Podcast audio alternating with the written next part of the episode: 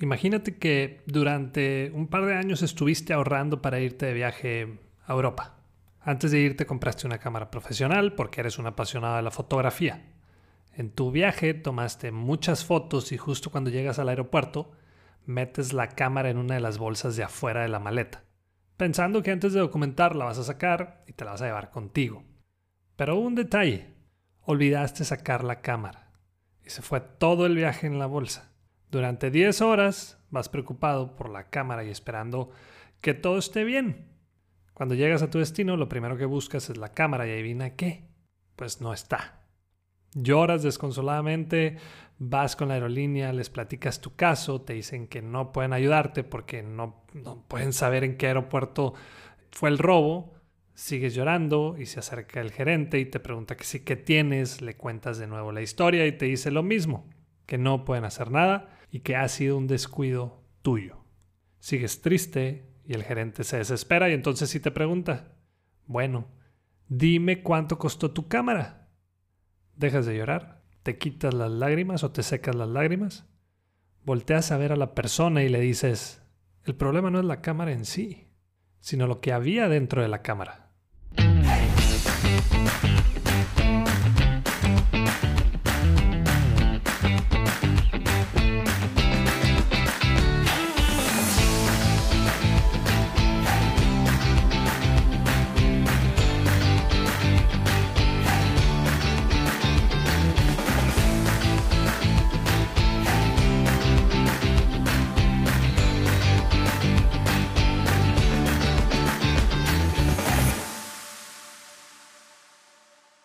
Este es el episodio 37 de Bueno, Bonito y Valioso. Yo soy Daniel Rodríguez de la Vega, conferencista internacional, fundador de Creces y host de este podcast. Tenemos un buen tema el día de hoy y me he topado con algunos clientes que al preguntarles cómo está su servicio de atención al cliente, la mayoría contestan que muy bien, porque casi no tienen quejas. Y de ahí nació la idea de hablar sobre algunos mitos que existen relacionados al servicio al cliente. Así que el día de hoy voy a hablar de los cinco más grandes mitos que existen en cuanto al servicio. El primer mito. Si el cliente se queja, hay que darle algo gratis. Un día tenía una reunión con un cliente prospecto en un restaurante. Llegamos al lugar y nos sentamos en una mesa. Normal, como cualquier otra persona. Nos tomaron la orden de las bebidas y ya que las trajeron, el mesero nos dice, me comenta mi jefe que si se pueden mover de mesa porque esa es la del dueño la persona que iba conmigo y yo nos volteamos a ver, así como preguntándonos qué onda.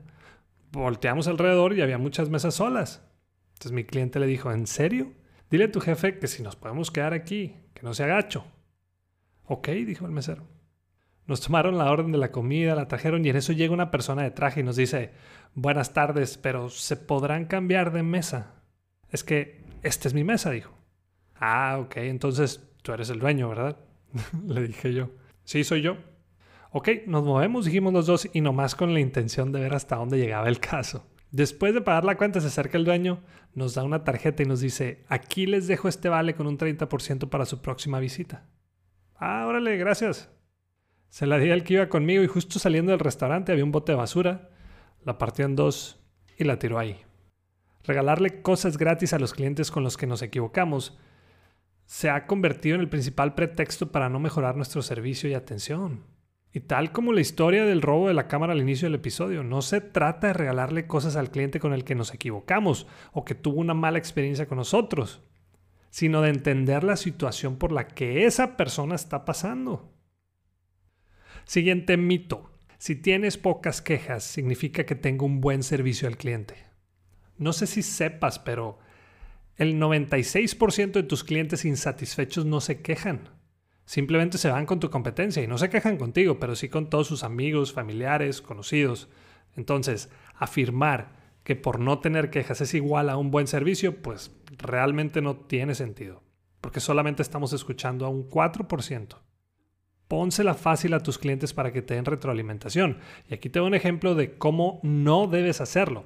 Cuando compré mi segundo carro, un día después me hablan de la marca y me preguntan si me pueden hacer una pequeña encuesta. Les dije que sí, y entonces empieza la señorita. ¿Le mostraron la llanta de repuesto? Este, no. ¿Le mostraron dónde estaban las herramientas? No. ¿Le explicaron las condiciones del servicio del carro? Tampoco. ¿Le explicaron los cinco puntos más importantes del manual del carro? No. Ok, le agradezco mucho su tiempo y que tenga un muy buen día y listo. Terminó la llamada. yo pensé, bueno, al rato se van a reportar o se va a reportar la persona que me entregó el carro para decirme todo eso, ¿no? Ya saben que me encanta analizar los casos y de ahí lo que me di cuenta es que, que ellos no estaban midiendo mi satisfacción, sino que estaban evaluando al vendedor. A mí como cliente, ¿qué sirve eso? De nada. Y a la empresa tampoco le sirve de mucho. Si vas a obtener retroalimentación de parte de tus clientes, tómala en cuenta porque casi nadie la da. Mito número 3. El cliente siempre tiene la razón. Por allá en Londres y en el año de 1909, un empresario dueño de una tienda llamado Harry Gordon Selfridge fue quien creó la frase el cliente siempre tiene la razón. Y más que nada era para darle a entender a su personal la importancia de tratar bien a los clientes y que sin clientes no hay negocio. Pero, ¿realmente el cliente siempre tiene la razón? Si nos vamos a la lógica, pues no. En algunas ocasiones el cliente no siempre tiene la razón. Y es un debate en el que podemos durar horas y horas discutiéndolo.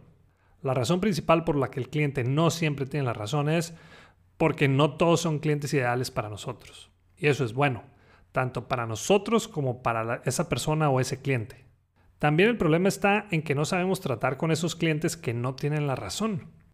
Rara vez le decimos a ese cliente, hey, eso se nos dificulta llevar a cabo por X razón, pero lo que sí podemos hacer es esto, esto y esto otro. Si tenemos que hacerle ver a un cliente que está mal, hay que hacerlo con dignidad, pero también con mucho respeto.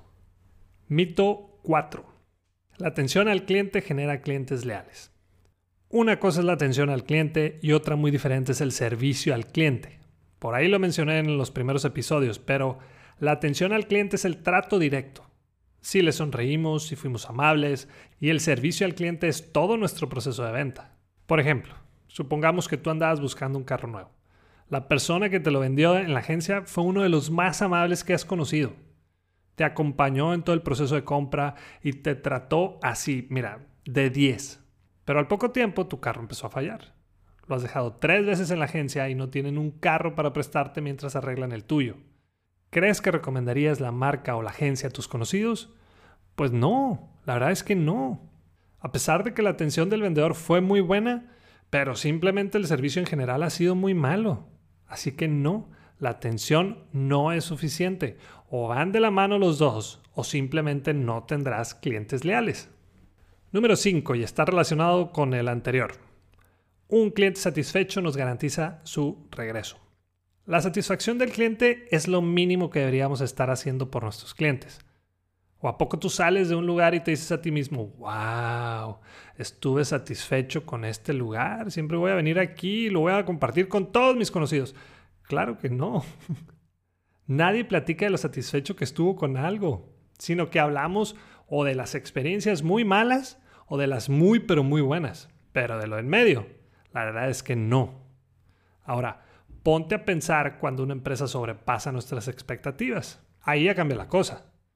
Es cuando te dicen que tu compra por internet va a llegar en cinco días hábiles y te llegó en dos. Es cuando el mesero agarró un paraguas para acompañarte a tu carro y que no te mojaras mientras llovía. Es cuando llegas a hacer el check-in a un hotel y, y, te invitan a sentarte en un sillón en vez de estar parado y haciendo fila para registrarte. Un cliente satisfecho lo tiene cualquiera. Pero un cliente leal, solo esas marcas, empresas y personas que van más allá de una simple transacción o satisfacción. Y vamos a dar un pilón, porque pues precisamente de eso estamos hablando hoy. Mantén los precios bajos del mercado porque es más importante el precio para el cliente que el servicio. Estoy de acuerdo. Hay clientes que fueron educados desde pequeños a que siempre hay que buscar lo más barato, lo que está en oferta y comprar siempre con cupones. Pero adivina qué. Es menos del 10% de los clientes. Así te la pongo, para no darle tantas vueltas al asunto. El cliente no se va por el precio sino que se va a ir por algo mejor. ¿A poco no te ha pasado que te dejas ir por algo más barato y luego terminas regresando a ese lugar donde lo viste más caro porque aprendiste la lección de comprar barato? No estoy diciendo que el precio no sea importante, claro que lo es, pero es solamente una variable dentro de la ecuación. Lo que queremos como consumidores es que el valor del producto o servicio que estamos comprando exceda el precio que estamos pagando. El consumidor evoluciona, Pero muchas empresas se están quedando atrás y lo que antes funcionaba, pues la mayoría de las cosas ya no, ya no funcionan. Algunos de estos mitos yo también los creía hace algunos años, pero es de sabios rectificar o, cambiar de opinión. Así que toma nota y si tienes por ahí algunos otros que nos quieras compartir, mándalos a mis redes sociales y los platicamos en el siguiente episodio.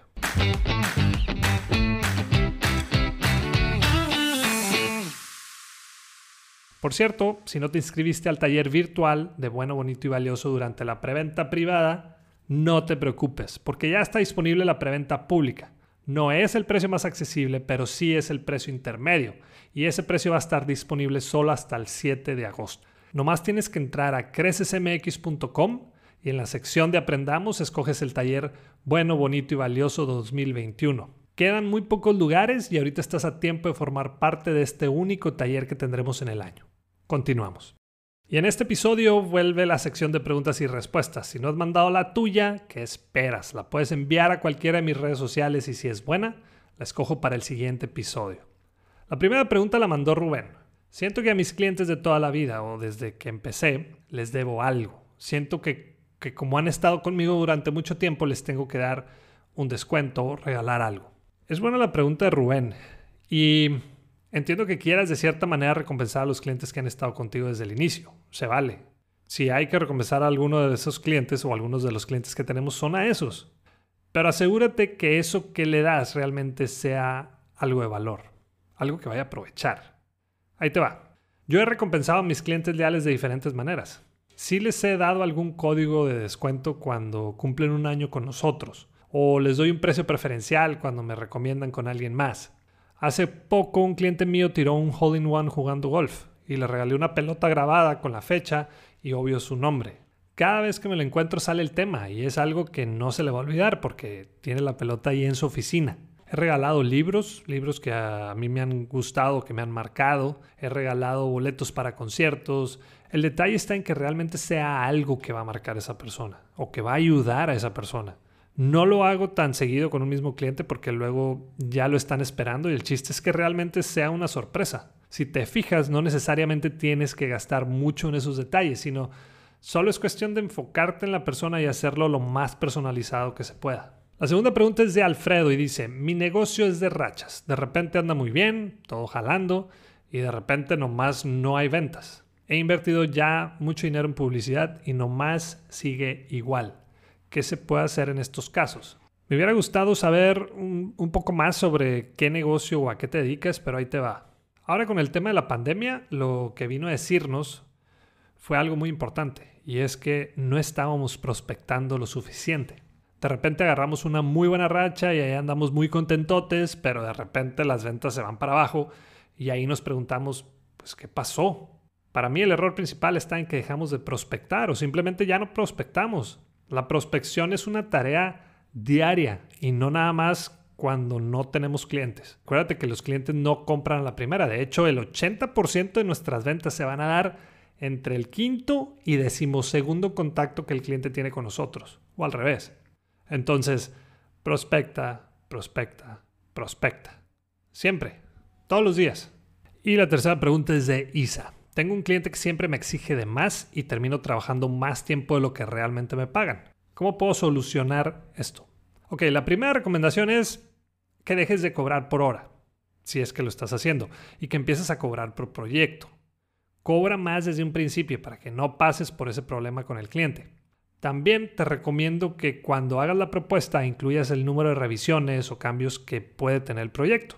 Si quieres una revisión o modificación extra, habrá también un cargo o un cobro extra. No tengas miedo de dejar muy claro desde un principio cada uno de los acuerdos entre las dos partes. Es por el bien de los dos, créeme, y te vas a ahorrar muchos dolores de cabeza.